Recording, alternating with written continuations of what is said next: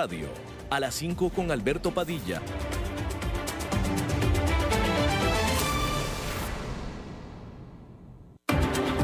La División Marina del Grupo VIO presenta las noticias internacionales.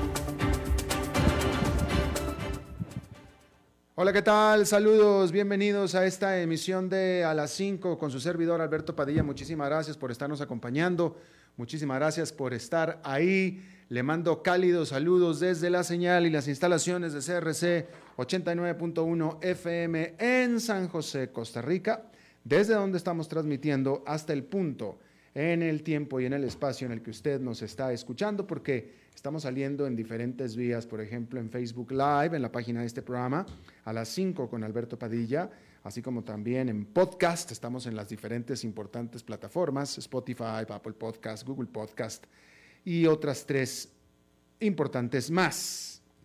Aquí en Costa Rica, este programa que se transmite a esta hora, las 5 de la tarde aquí, en CRS 89.1 se repite todos los días a las 10 de la noche en el 89.1 de la FM. En esta ocasión, tratando de controlar los incontrolables, al otro lado de los cristales, el señor David Guerrero y la producción general de este programa a cargo de la señora Lisbeth Ulet. Hoy es martes de Pregúntenle al Eli y los invito a que hagan justo eso. Pregúntenle al Eli hagan sus preguntas al economista y comunicador Eli Feinsey, que él va a estar con nosotros un poco más adelante preguntando a las temas y preguntas de ustedes que hagan en el sitio de Facebook de este programa a las 5 con Alberto Padilla. Ahí está el posteo para que hagan las preguntas o lo pueden hacer directamente en la señal en vivo. Eso será un poco más adelante. Antes de eso, déjeme informarle que nadie sabe con certeza cómo será la era posterior al coronavirus. Pero las empresas están haciendo todo lo posible para prepararse, anunciando una ola de fusiones y ofertas de compra diseñadas para enfrentar lo que sea que sigue. Durante los primeros tres meses del año se anunciaron a nivel global fusiones y adquisiciones por un valor de 1,3 billones con B según datos de la firma Refinitiv. Eso es un aumento del 94% en comparación con el mismo periodo del año pasado, básicamente el doble, y el primer trimestre anual más fuerte desde que comenzaron los registros en 1980. Es el tercer trimestre consecutivo en que las transacciones han superado el billón de dólares. El sector tecnológico ha estado particularmente de moda. Durante el primer trimestre se cerraron 274 mil millones de dólares en acuerdos, que es más del triple de los niveles del 2020. Aparte, están las compras con compañías de adquisición con fines especiales o las famosas firmas de cheque en blanco que recaudan dinero de los inversionistas para luego buscar un objetivo de adquisición. Según Refinitiv, los SPACs desempeñaron un papel importante en el desempeño del poderoso primer trimestre con 110 operaciones por valor de 232 mil millones de dólares. El auge es una gran noticia para los bancos de inversión cuyos empleados han tenido que pasar muchas horas para organizar y ejecutar estas operaciones. Refinitiv estima que las comisiones de la banca de inversión global superaron los 39 mil millones de dólares durante el primer trimestre, que es el periodo más sólido en los registros que se remontan al año 2000. JP Morgan Chase está en la cima de la tabla de clasificación de Refinitiv, seguido por Goldman Sachs y Morgan Stanley. Los tres bancos presentarán sus resultados esta semana y el segundo trimestre ya se perfila como increíblemente fuerte también. El lunes, Microsoft anunció el acuerdo para comprar el desarrollador, de inteligencia artificial Nuance por valor de 16 mil millones de dólares, excluyendo deuda. Es la segunda adquisición más grande de Microsoft en la historia, solo detrás de su compra de LinkedIn por 26 mil millones de dólares en el 2016. Se espera que la operación ayude a solidificar la creciente influencia de Microsoft en la industria del cuidado de la salud. La tecnología de, Nuance fonéticamente es nuance, ayuda a los profesionales médicos con la admisión de pacientes, la documentación y la telesalud, todas áreas de gran crecimiento para el sector, especialmente durante una pandemia. Las fusiones de SPAC seguirán desempeñando un papel importante.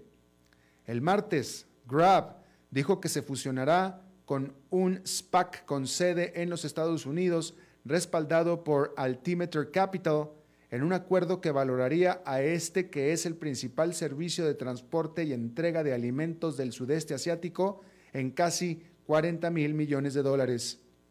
La fusión de Grab es el mayor acuerdo de cheques en blanco de la historia, según la firma Deal Logic. Bueno, y hablando de altas valuaciones, Bitcoin sigue en su carrera loca y ahora se disparó a un nuevo récord por encima de los 62.700 millones de dólares.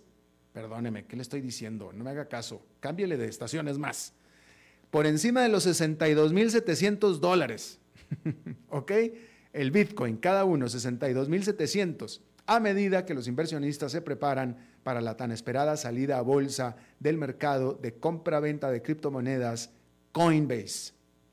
Bitcoin superó los 60 mil dólares a principios de marzo en medio de señales de que ganaría una mayor aceptación generalizada como reserva de valor. Ahora tiene un valor de mercado de aproximadamente 1,2 billones de dólares. El debut de Coinbase, programado para el miércoles, es un gran catalizador para las ganancias de Bitcoin de esta semana.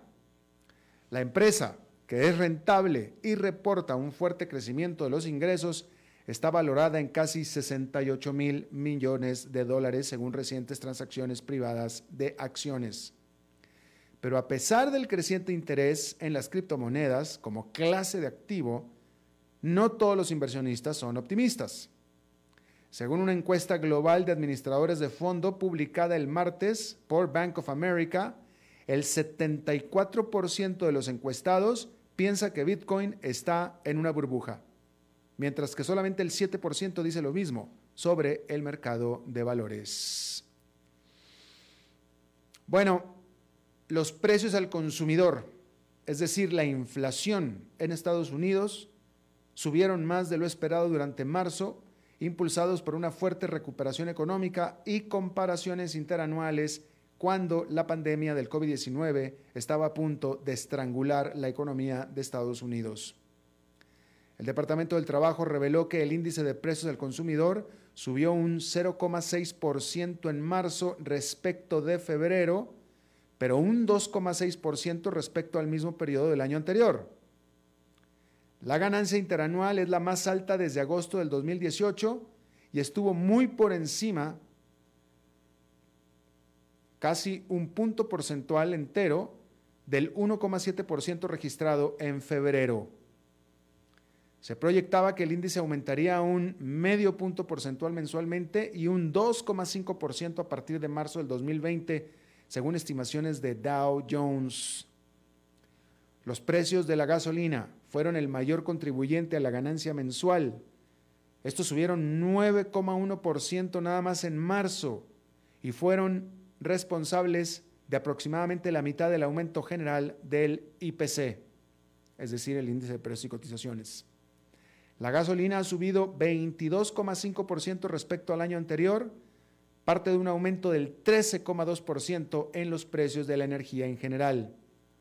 Pero, ¿es motivo de preocupación? Al parecer, no aún.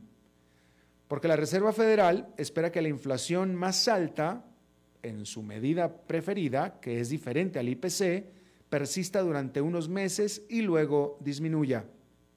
En cualquier caso, los responsables de la política monetaria quieren que la inflación supere su objetivo del 2%. Es parte de su nuevo régimen de metas de inflación promedio que pide la Fed compensar los déficits pasados.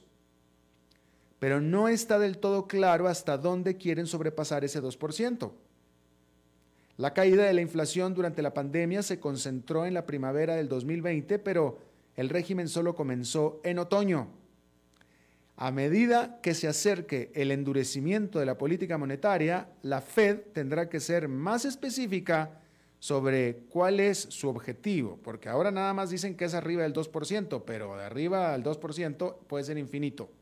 Así es que ahí es donde se necesita la especificación. Bueno, a nivel internacional, en Irán, primero una misteriosa explosión, luego un corte de energía, y ahora la instalación nuclear de Natanz estará fuera de servicio durante meses. Todo esto pasó el domingo y estos acontecimientos parecen salidos de una novela de espías y probablemente lo sean. Se da por descontado que forman parte de una operación israelí contra el programa nuclear de Irán. La semana pasada, Israel atacó un barco espía iraní en el Mar Rojo. Tales acciones no son nuevas pero su ritmo acelerado y la voluntad de las fuentes israelíes de alto nivel oficiales para dar información anónima a los medios sobre ellas revela las ansiedades políticas de Benjamin Netanyahu. Y es que el primer ministro de Israel se ha sentido nervioso por los esfuerzos del presidente Joe Biden para reactivar el acuerdo nuclear con Irán. Las conversaciones indirectas entre la Casa Blanca e Irán podrían comenzar esta misma semana, pero también por la creciente presión política interna. Su juicio por soborno y fraude se están reanudando y después de unos resultados electorales decepcionantes hace tres semanas, no ha podido improvisar una coalición de gobierno. Quizás Netanyahu espera que el aumento de la tensión con Irán convenza a los aliados políticos recalcitrantes a unirse a un nuevo gobierno bajo su mando. En otra información, déjeme le eh, digo que Taiwán dijo que 25 aviones militares chinos volaron dentro de su espacio aéreo el lunes, incluyendo aviones de combate y bombarderos capaces de tirar o aventar bombas nucleares. Esto lo dijo Taiwán. Lo que también se sabe es que China ha estado adoptando una postura mucho más agresiva, militarmente hablando, contra Taiwán, que es una isla la cual China considera que es su territorio. Todo esto se dio al día siguiente de que el secretario de Estado de Estados Unidos, Anthony Blinken, dijera que si China interfiere con Taiwán sería un muy serio error. Eso fue lo que dijo. Y quedándonos en China, el Banco Central de China ordenó al Ant Group, a este gigante grupo Ant que se reestructure, imponiéndole, por supuesto, mucho más controles reguladores. También más estrictos requerimientos de capital y lo está obligando a que separe su aplicación de pagos del el resto de sus servicios. Esta Ant Group, que es una fintech gigante, es decir, una financiera tecnológica, gigante o tecnológica financiera, fue fundada por Jack Ma. Y pues estaba esperando Ant Group tener ingresos récord este año por 37 mil millones de dólares.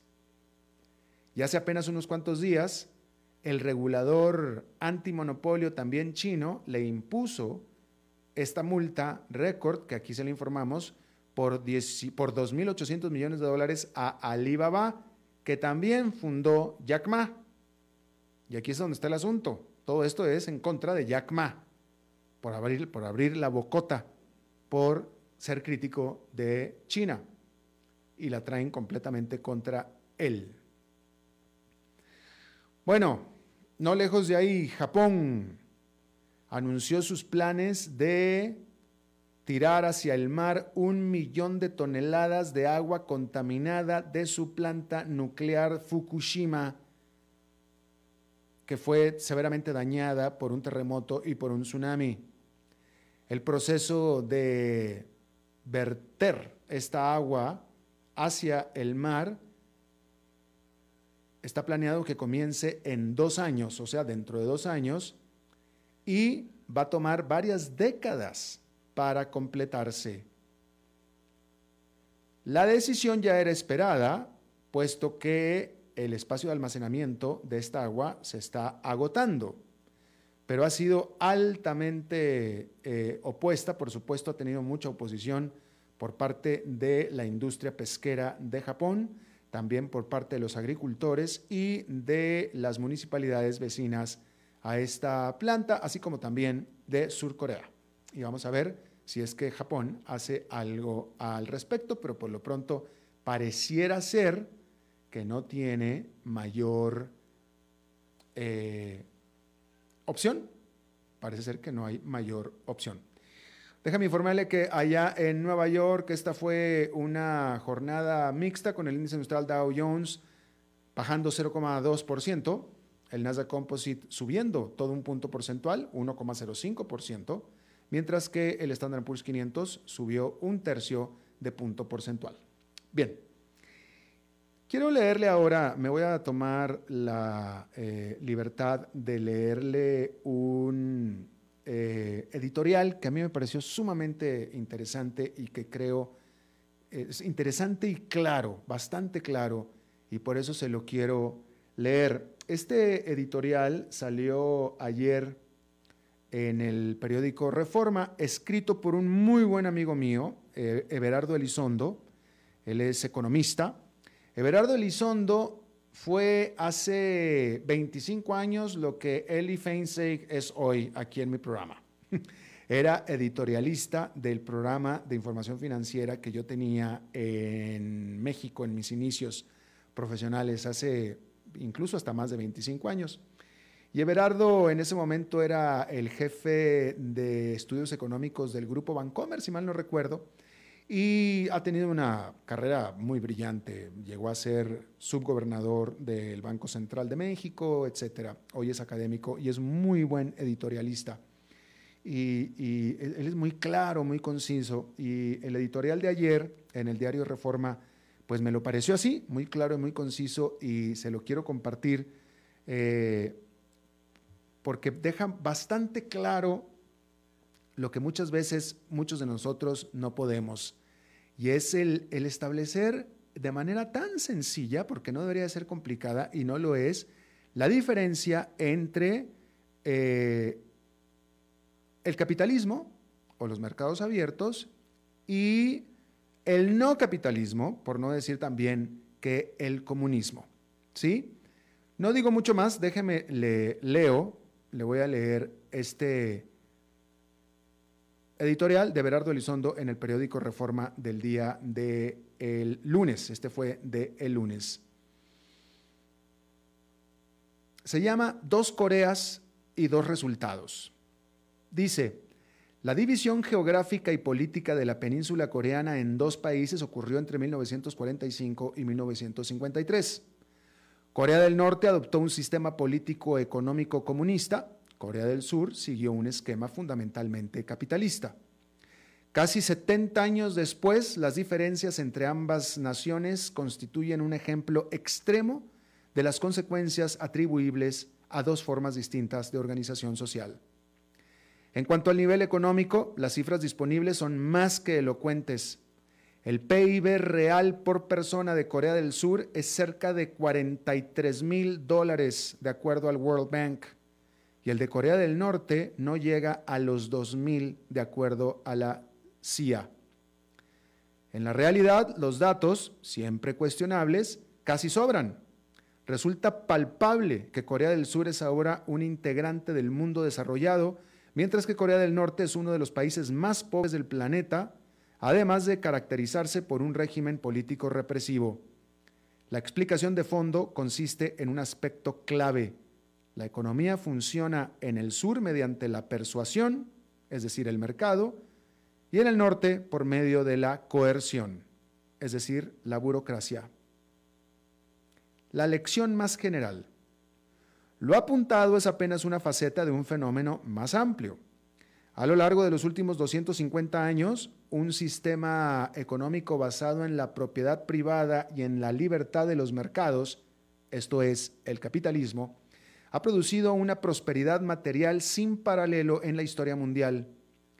Esta mejoría espectacular, que D. McCloskey llama el gran enriquecimiento, y Phelps lo llama el florecimiento masivo y A. Deaton el gran escape, ha sido acompañada, como era de esperarse, de un aumento extraordinario en la esperanza de vida al nacer, de una baja de la mortalidad infantil, de un incremento de la movilidad social, de una reducción de la pobreza extrema y, en fin, de toda suerte de indicadores del bienestar de la población.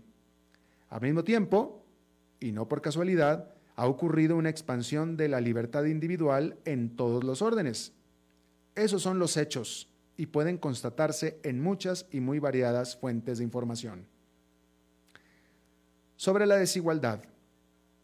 El problema del capitalismo, dice con aplomo sorprendente un sociólogo en un libro reciente, no es que no funcione, sino que funciona muy bien, pero generando, agrega, una grave desigualdad del ingreso y de la riqueza.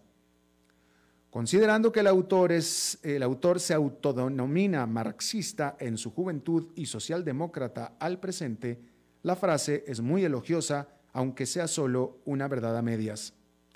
El tema de la desigualdad es muy complejo, pero al respecto conviene notar que en general las economías que podemos llamar de mercado, que son las de más alto ingreso per cápita, presentan índices de desigualdad Gini más bajos que las economías en donde el mercado no tiene menos significación. Más aún, la desigual distribución mundial del ingreso se ha reducido conforme gente antes pobre se ha movido del fondo hacia algo como la mitad. Esta es una cita de A. Deaton, Premio Nobel 2015, Thinking About Inequality. Hablando sobre la fórmula de Smith, en la teoría y en la práctica contemporáneas, la receta básica para lograr el desarrollo económico tiene los siguientes ingredientes. Uno, una definición clara y un respeto riguroso de los derechos de propiedad. Dos, un sistema imparcial de resolución de disputas. Tres, una carga regulatoria tributaria razonable. Y cuatro, una cultura propicia a la innovación, que es la esencia de la actividad empresarial. Esto último ha sido enfatizado con razón por distintos analistas. En 1775 Adam Smith planteó con elegancia la misma fórmula. Cito, para llevar a un Estado al más alto grado de opulencia, partiendo de la barbarie más baja, se necesita apenas algo más que paz, impuestos moderados y una administración tolerable de la justicia.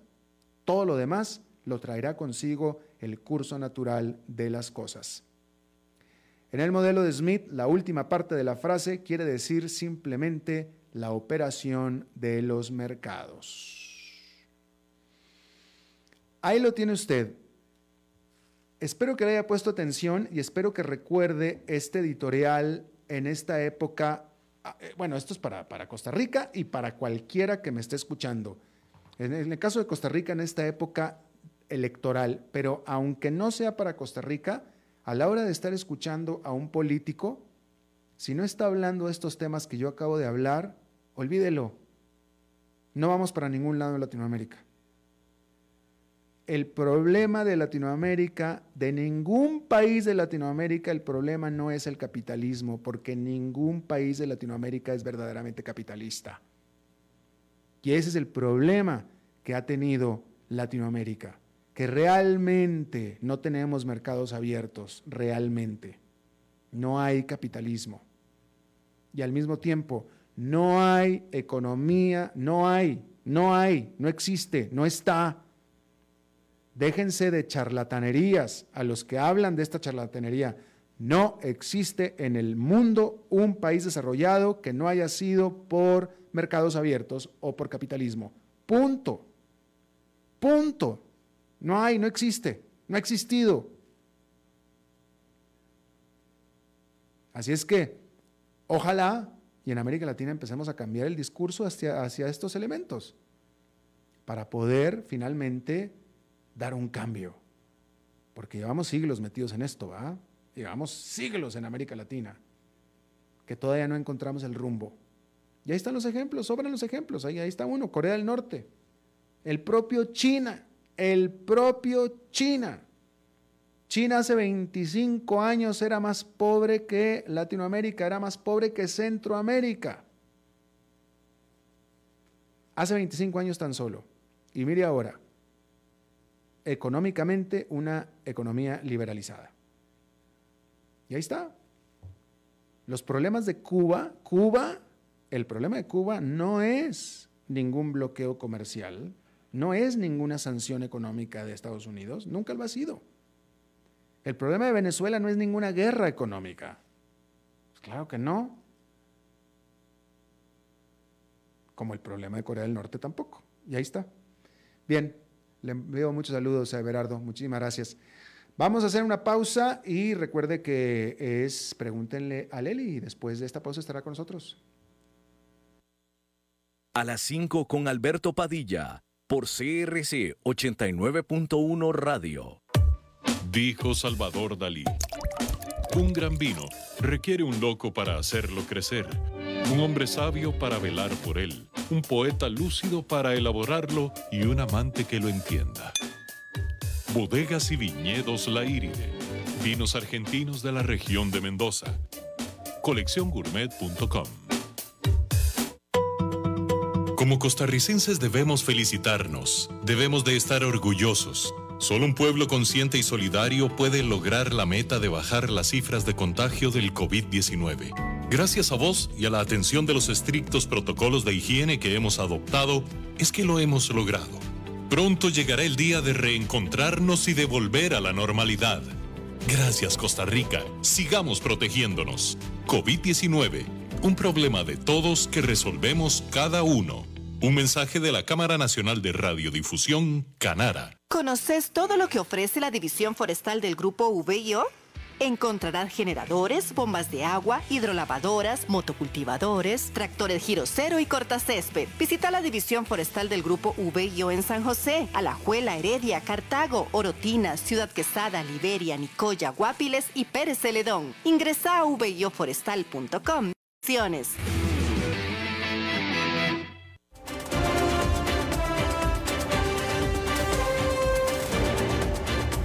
Seguimos escuchando a las 5 con Alberto Padilla.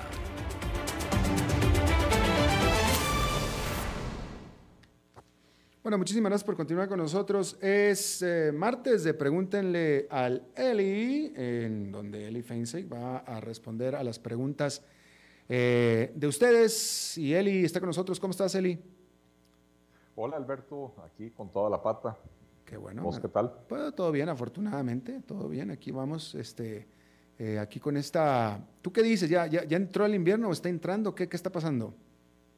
Y pues estamos en, en, lo que se conoce como el periodo de transición, donde unos días llueve, otros días hace un calor infernal, no, no se logra decidir si es verano o, o invierno, pero pues ahí estamos. Definitivamente, ¿no? Definitivamente. Eh, a ver, bueno, eh, estamos aquí.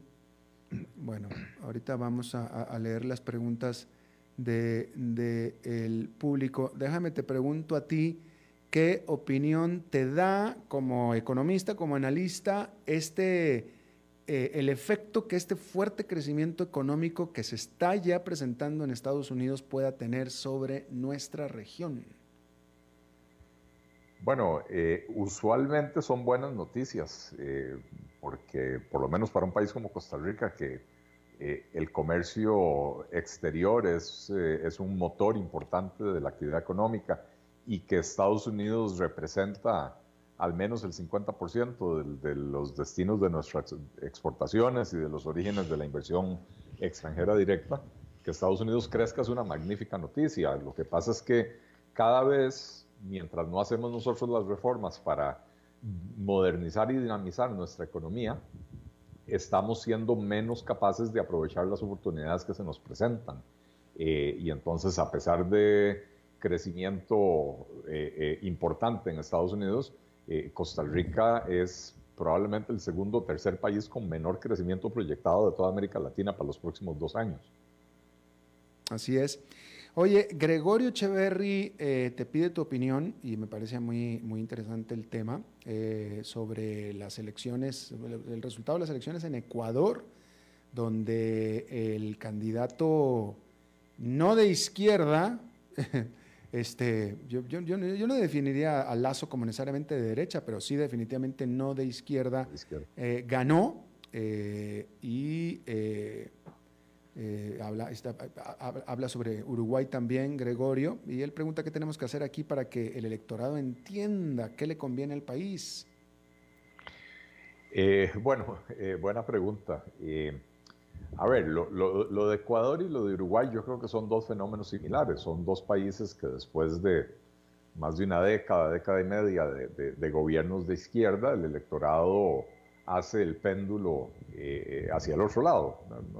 Eh, concuerdo con, con, vos, Alberto, no necesariamente los podemos definir como gobiernos de derecha o qué sé yo, pero ciertamente no, no, son gobiernos de, de, la izquierda. Lo de Perú eh, para mí es absolutamente lamentable, ¿verdad?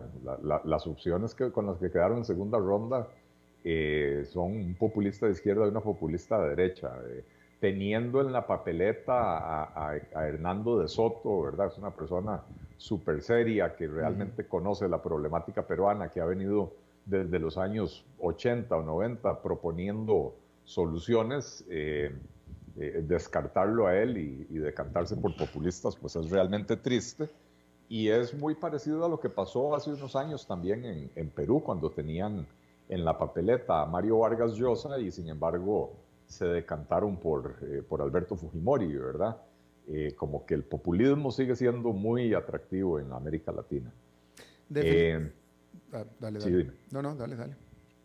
No, no, eh, ¿qué, tenemos que hacer aquí para que el electorado entienda? Pues que hay, creo que, es, parte de lo mismo, el péndulo, el péndulo se va moviendo. Yo creo que ocho años seguidos de gobiernos del PAC y sobre todo de que los resultados no son nada buenos, este, harán, ojalá que, el electorado cambie, ojalá que cambie, pero no hacia un populismo de otro tipo, de izquierda o de derecha, ¿verdad?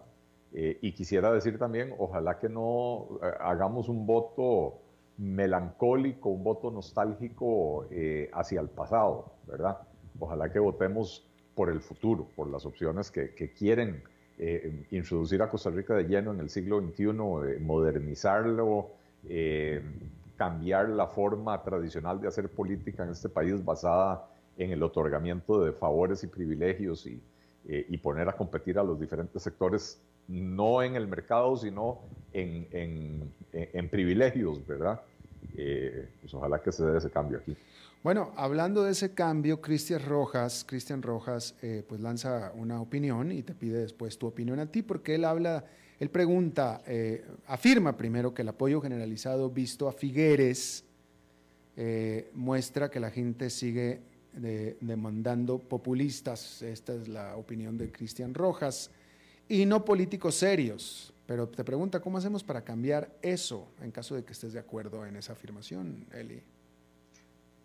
Eh, yo creo que la receta es eh, ser serios, no, no, tratar de competir con los populistas en populismo, ¿verdad? Sino que tratar de competir con ellos con propuestas serias, razonadas, bien pensadas, bien presentadas eh, y tener la capacidad para explicarlas de una manera sencilla y que conecte con las emociones de las personas, porque al final de cuentas eh, el voto tiene mucho que ver con eso, ¿verdad? Tiene que ver con, con, las emociones.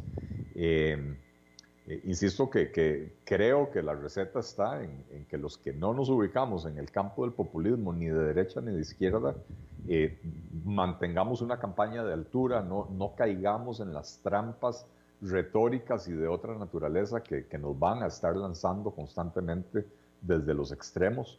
Eh, y que nos concentremos, concentremos el discurso en la campaña política en presentar soluciones a los problemas de Costa Rica y no en discutir eh, cuestiones que, que al final de cuentas no, no, deben de estar siendo discutidas en una campaña política. Eh, y no por ello quiero decir que no se deban discutir, simplemente hay que buscar el, entorno adecuado para discutirlas. Qué interesante, ¿no? Este, Eli, eh, pensando en la política de toda América Latina, no nada más de un país en particular, pero de toda América Latina, cómo los latinoamericanos en nuestro el latinoamericano normal, promedio, en nuestro andar diario somos bastante pragmáticos, es decir, eh, eh, eh, es decir, muchos de nosotros no contrataríamos para que nos ayudara dentro de la casa o que nos hiciera el jardín o que incluso ni nos lavara el auto a alguien que sin embargo sí votamos por él. ¿Me explico? O sea, votamos por cada impresentable o sea, lo que te quiero decir es que a la hora de la votación sí votamos, pero si, si, a esa misma persona la, tuviéramos en la calle y lo viéramos en la calle, etcétera, ni nos acercábamos siquiera. Sí, así es.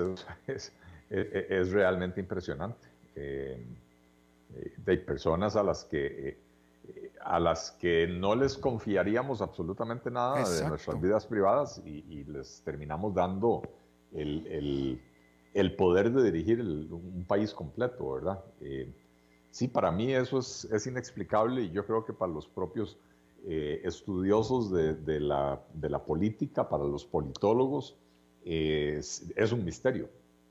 Por más que hayan teorías y qué sé yo, que tratan de explicar esas cosas, la verdad es que yo creo que, que sigue, sigue siendo un misterio. Totalmente.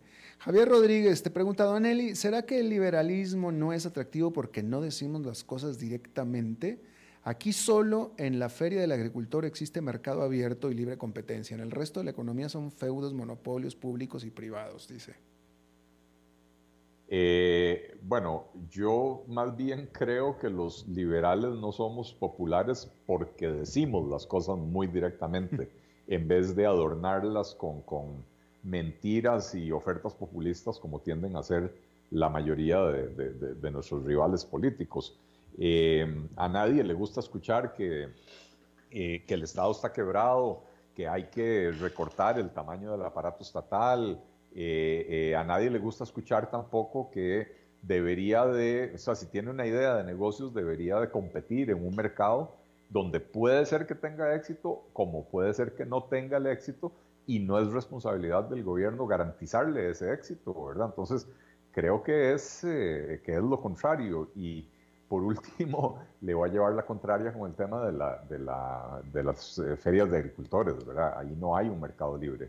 La participación en las ferias de agricultores eh, está controlada por organizaciones de agricultores que si quieren le dan a usted un carnet y si no quieren no se lo dan. Entonces, no cualquiera puede llegar a participar ahí.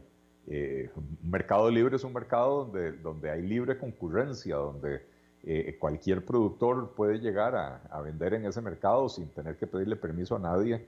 Eh, digo yo, más allá de los permisos básicos, por supuesto que los productos alimenticios necesitan tener permisos de salud que nos garanticen la inocuidad del, del producto, etcétera, ¿verdad? Pero, pero digo, nadie debería tener el poder de decirle a alguien, que está produciendo tomates, que tiene todos los permisos en orden, usted no puede ir a esa feria del agricultor porque no tiene un carnet de la Asociación de Agricultores de su zona, ¿verdad? Así que, Así es. Eh, eh, el tema del, libre mercado está bastante restringido en nuestro país. Exactamente. Eduardo Brenes dice, hoy renuncia el secretario general del PLN, quien además presidía la Comisión de Narcotráfico de la Asamblea Legislativa, por su cercanía familiar con personas investigadas por una red de narcotráfico. ¿Por qué será que el narcotráfico sigue rondando, será que el, narcotráfico sigue rondando los círculos de poder? Ya en el pasado han habido experiencias similares como el caso de Leonel Villalobos y Ricardo Alem. Sí, es, es eh, un fenómeno recurrente desde los años 80, incluso antes eh, se había creado la primera comisión investigadora del narcotráfico en Costa Rica que llegó a la conclusión de que el narcotráfico había penetrado los más altos niveles del gobierno y no se atrevieron a identificar, nada más hablaban de una autoridad política superior sin, sin mencionarla por nombre, ¿verdad? Eh, y desde ese momento, bueno, desde que si se nombra una comisión investigadora y, y, saben de lo que están hablando y no se atreven a mencionarlo y por lo tanto no se pueden tomar medidas correctivas, de ahí en adelante es cuesta abajo para, para los, eh, para los narcotraficantes, ¿verdad?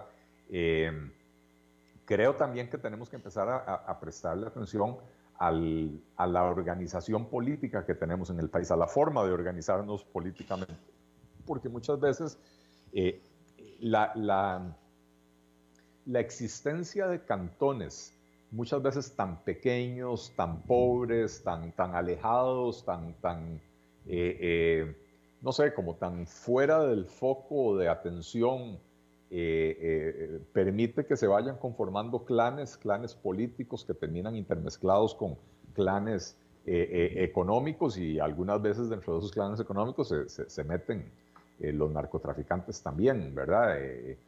y definitivamente eh, de lo que estamos hablando es de, un cantón donde hay un par de familias que se han entronizado en el poder y, y, se han conectado con absolutamente todas las ramas de la actividad económica de su cantón. Nada puede suceder sin su, sin su, eh, sin su participación, sin su autorización, sin su conocimiento, etcétera, ¿verdad? Eh, así que, de ahí es... es es, es, muy triste, ¿verdad? estos casos que, menciona Eduardo eh, el de Lionel Villalobos, el de Ricardo Allen, fueron precisamente también dentro de Liberación Nacional, como, como se está dando ahora en este caso.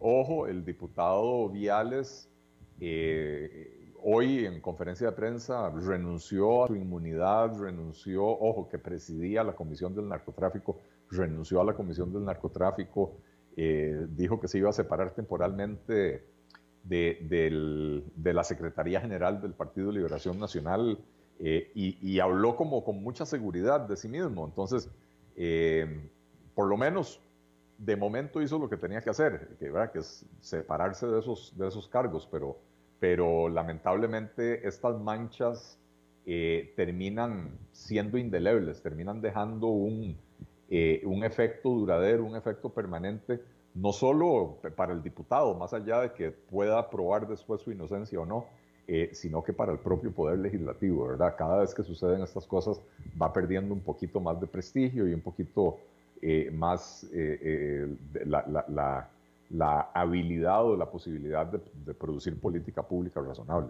Claro.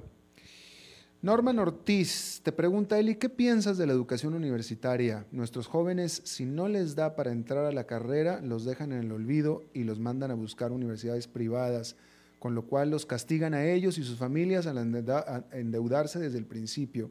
¿Cómo arreglamos esto? Y si entran a carrera ahora, es imposible que les den beca en las públicas.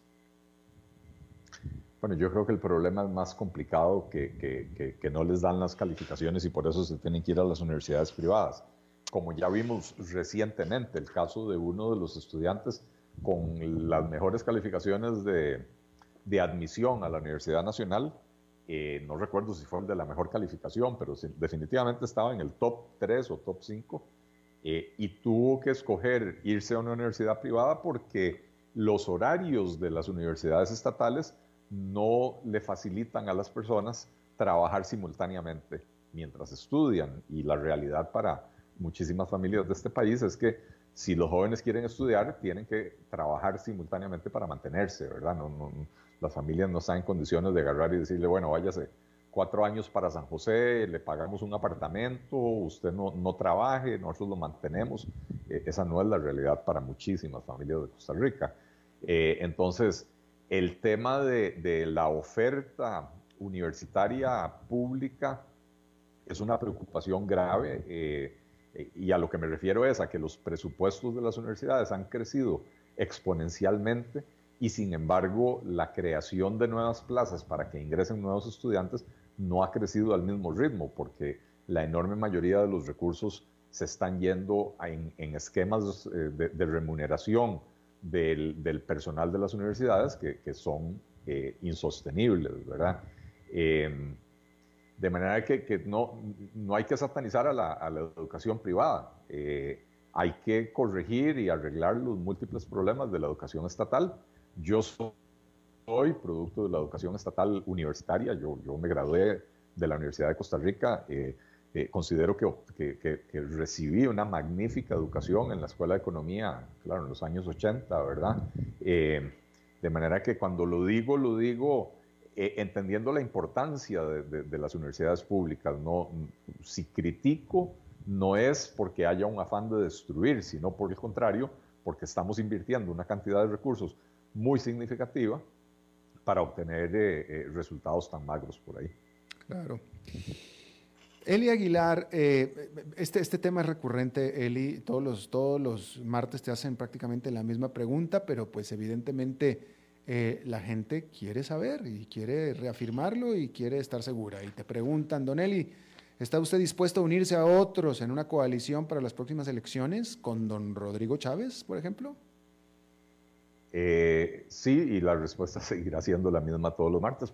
claro que sí, estoy dispuesto a, unirme con otros en una coalición, tanto así que desde hace casi un año vengo conversando con diferentes eh, eh, actores políticos de, muchos partidos políticos, tratando de, conformar una coalición. He dicho y reitero que con Mario Redondo de Alianza Demócrata Cristiana, hay conversaciones bastante avanzadas, este, bastante positivas, eh, y hemos conversado con otras personas, incluyendo a, don Rodrigo Chávez, eh, y, bueno, con algunos nos podremos poner de acuerdo, con otros no, ya no queda muchísimo tiempo tampoco para, para negociar estas cosas, eh, pero siempre y cuando las personas lleguen a querer integrar una coalición pensando en ponernos de acuerdo en una agenda programática en, en, para qué queremos crear la coalición, es decir, para qué queremos gobernar mediante una coalición, eh, si llegan con eso en mente y no con cómo nos repartimos los puestos de antemano, estamos abiertísimos para la, para la conversación. Ya cuando alguien llega y dice, eh, yo me quiero unir a la, a la, coalición, pero yo quiero ser el candidato presidencial eh, predefinido de antemano, por ahí va mal esa, esa conversación. Claro claro. Oye, eh, ya a nivel un poco más personal entre, bueno, no, entre tú y yo, pero, pero saliéndome del script de lo que preguntan los seguidores, es lo que quiero decir en realidad. Este, y, es un problema común en toda América Latina. La pandemia está otra vez para arriba. Sí. sí, la pandemia está otra vez para arriba. Bueno, sucedió también en, Europa, ¿verdad? Eh, otra vez. Eh, lo que pasa es que es lamentable que, por ejemplo, un país como Costa Rica haya manejado su plan de vacunación tan lentamente. Em, porque si lo hubiéramos acelerado un poquito, y yo entiendo que en las primeras semanas hubo muchas restricciones porque no habían suficientes vacunas, estábamos recibiendo muy poquitas vacunas, eh, pero, pero la verdad es que ya en el último eh, mes y medio, dos meses, no, no, no hay excusas, ¿verdad? Este, eh, porque haber tenido un porcentaje mucho más alto de la población ya vacunado, cuando se viene a presentar una nueva ola, permite suavizar esa ola, ¿verdad? Em, eh, ciertamente las vacunas no son infalibles, las vacunas no cubren, el, no, no protegen 100%, las farmacéuticas y las autoridades de salud de los países lo han dejado muy claro, ¿verdad? En el mejor de los casos, eh, se habla de, una protección de hasta un 95%, que a mí me parece que es excepcional, ¿verdad? Eh, pero bueno, puede ser que una persona con vacunas igual se contagie, igual eh, tenga problemas de salud, como, como lo estamos viendo en un caso de un médico de Limón, ¿verdad?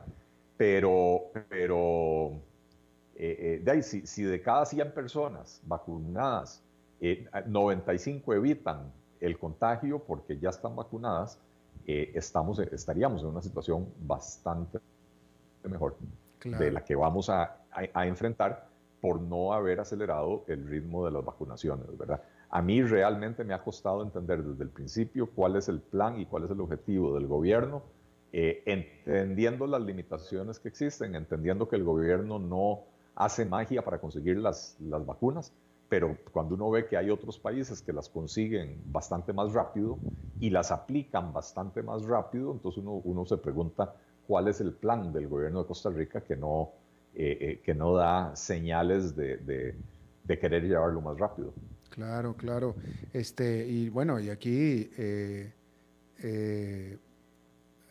rápidamente nada más comentándolo contigo y con el público, aquí en Costa Rica, en las últimas dos semanas hubo un salto de infecciones, el mayor salto de infecciones para un periodo de dos semanas más rápido de toda la pandemia.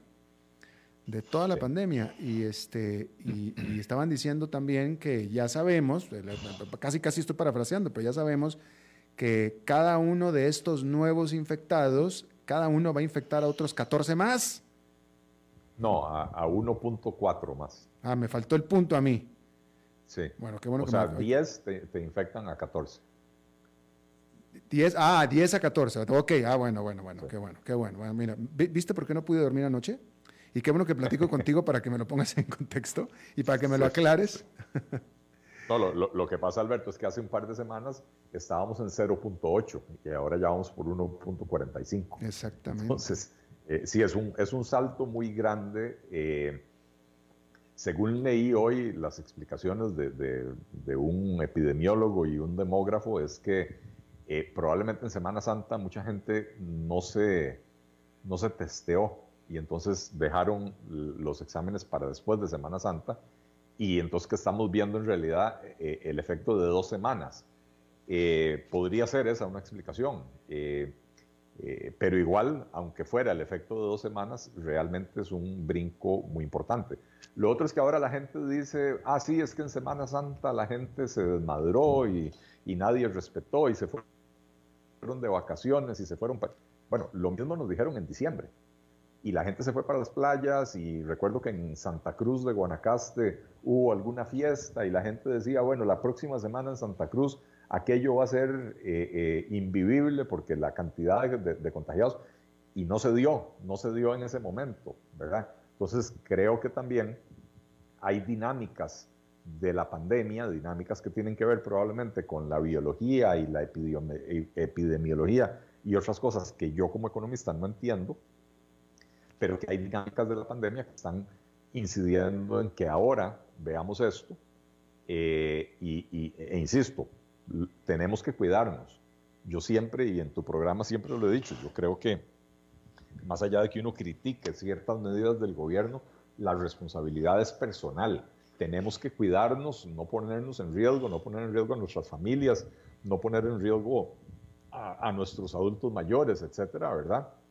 Eh, pero, pero, ¿cómo se llama?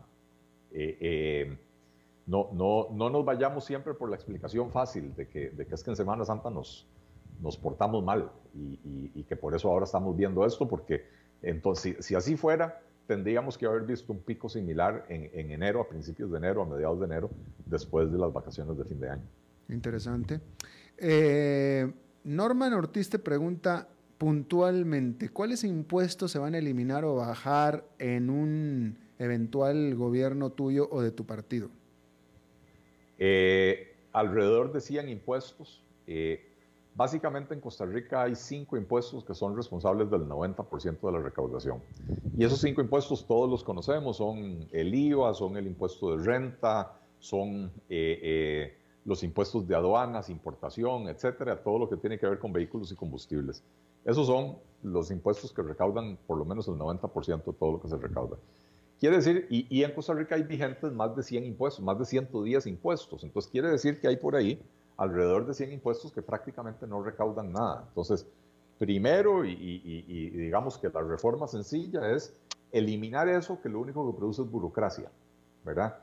Después, también yo soy, he, propuesto, y, esto está escrito en un artículo desde hace tres años, eh, una simplificación tributaria que nos permita eliminar, aparte, o sea, aparte de eliminar estos impuestos, eliminar eh, varios centenares de exoneraciones que existen que hacen que los impuestos que tenemos eh, tengan una base muy limitada, una base muy, muy pequeña, los pagan relativamente pocas personas y por eso tienen que ser impuestos muy altos. Entonces, eliminando las exoneraciones, ampliando la base de los impuestos, deberíamos de bajar las tasas de los impuestos no solo bajar las tasas de los impuestos, sino también simplificar la estructura de los impuestos. Hoy tenemos impuestos eh, con cuatro o cinco o seis categorías, ¿verdad? Eh, eh, el salario por debajo de cierto, de cierto monto, 800 y resto mil colones al mes, usted no paga nada. De 800 y resto a 1.200.000 paga 10%, después paga 15, después 20, después 25 esa, esa proliferación de escalones en un impuesto introduce un montón de eh, eh, portillos para la evasión, para la ilusión, etcétera, y entonces los impuestos hay que hacerlos más planos, más sencillos, de base amplia y, tasas más bajas. Bien, muy bien. Eli, se te acabó el saldo. Y qué lástima, qué lástima, porque veo que hay un montón de preguntas todavía por ahí, buenas, pero bueno, ni modo. Bueno, pues despídete de, tu, este, de, tu, fanaticada. Sí, sí, sí. Muchas gracias eh, a todos por acompañarnos, como todos los martes. Muchas gracias a ti, Alberto, por tenernos por acá. A nuestro amigo Andrés Quintana por tenernos el espacio aquí en la radio. Eh, cuídense mucho, no se expongan innecesariamente y nos escuchamos el próximo martes. Así es. Muchísimas gracias, Eli. Te lo agradezco, te mando un abrazo y muchísimas gracias a todos ustedes también por habernos acompañado. Espero que terminen su día en buena nota, en buen tono y nos estamos escuchando dentro de 23 horas. Que la pasen muy bien.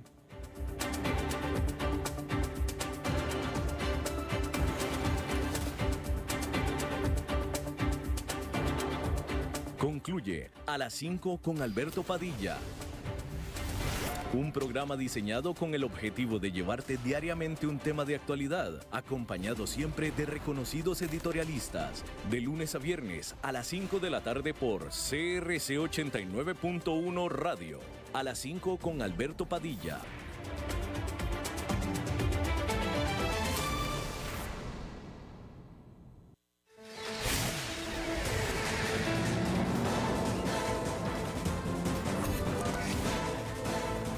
Inicia el resumen informativo en noticias CRC 89.1 Radio.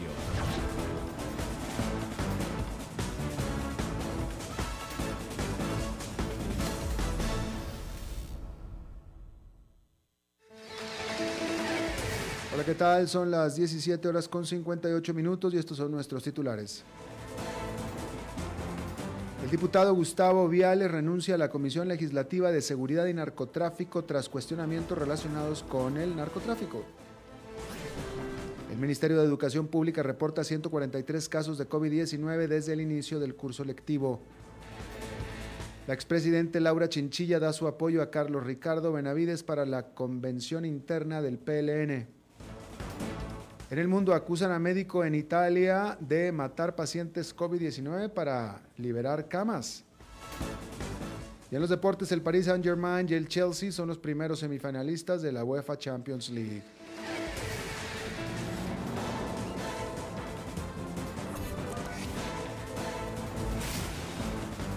Asamblea Legislativa. El diputado Gustavo Viales del Partido Liberación Nacional anunció su renuncia a la Comisión Legislativa de Seguridad y Narcotráfico, la cual él preside tras cuestionamientos relacionados con el narco. También anunció que se separará temporalmente de la bancada liberacionista para que sus compañeros puedan investigar con la libertad el caso de la Secretaría General de ese partido político y su inmunidad como diputado. La renuncia a la bancada verde y blanca se hará efectiva a partir de mañana. La decisión la toma el congresista en momentos en que incrementan los cuestionamientos en su contra tras ventilarse que en una serie de allanamientos judiciales la semana anterior en corredores se, tuvieron, se detuvieron personas presuntamente vinculadas al narcotráfico y ligadas a su familia. Educación. El Ministerio de Educación Pública contabiliza hasta el momento un total de 143 casos confirmados de COVID-19 en los diferentes centros educativos del territorio nacional. Según los datos más recientes del MEP, con corte al 8 de abril, la mayoría de los casos se han presentado en las direcciones regionales de Turrialba, Desamparados y Pérez Celedón. Hasta el momento, en el MEP no valoran detener las clases presenciales, sin embargo, el lunes, en conferencia de prensa, el ministro de Salud, Daniel Salas, no descartó esta posibilidad para los próximos meses si los contagios continúan en aumento. Electorales. La expresidente de la República, Laura Chinchilla, dio su adhesión a Carlos Ricardo Benavides para que sea el candidato del Partido Liberación Nacional.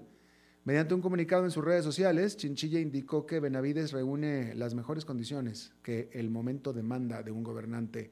Ambos políticos fueron compañeros de fracción en la Asamblea Legislativa del 2002 al 2006. Además, el actual diputado fungió como ministro de la presidencia en el gobierno de la exmandataria.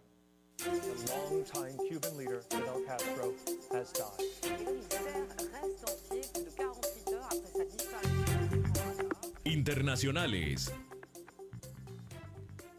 El jefe de urgencias del hospital de Montichiari en Italia está bajo arresto domiciliario al estar acusado de homicidio voluntario por aparentemente provocar la muerte de dos pacientes con COVID-19 con el objetivo de liberar las camas.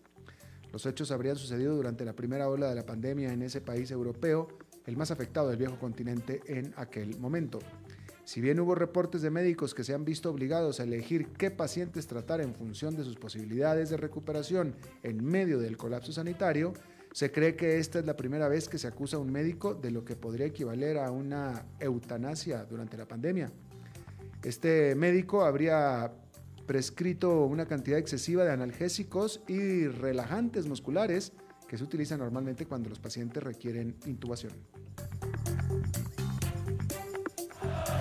La pasión de los deportes en noticias CRC 89.1 Radio. El Paris Saint-Germain y el Chelsea avanzaron a los semifinales de la UEFA Champions League tras dejar en el camino al Bayern Múnich y al Porto, respectivamente. Los franceses calificaron, clasificaron a la siguiente fase por el gol como visitante, pues el global culminó a 3 a 3, mientras que los ingleses superaron en el global 2 a 1 a los portugueses. Los otros dos clasificados a las semifinales se definirán mañana con los juegos Real Madrid-Liverpool y Borussia Dortmund-Manchester City. Está usted informado a las 18 horas con 3 minutos. Gracias por habernos acompañado. Le desea buenas noches, Alberto Padilla.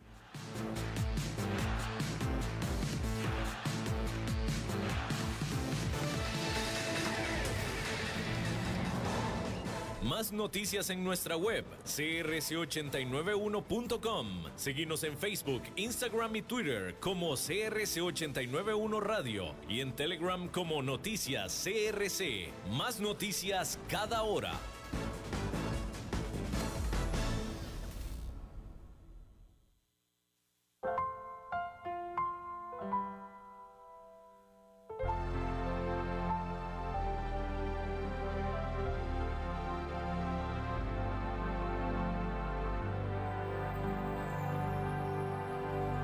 Padre nuestro, tú que estás en el cielo, santificado sea tu nombre, Señor.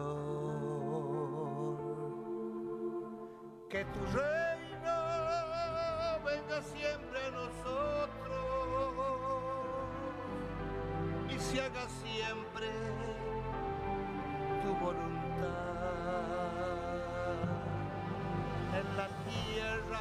como en el cielo. Danos hoy el pan de cada día, Padre nuestro.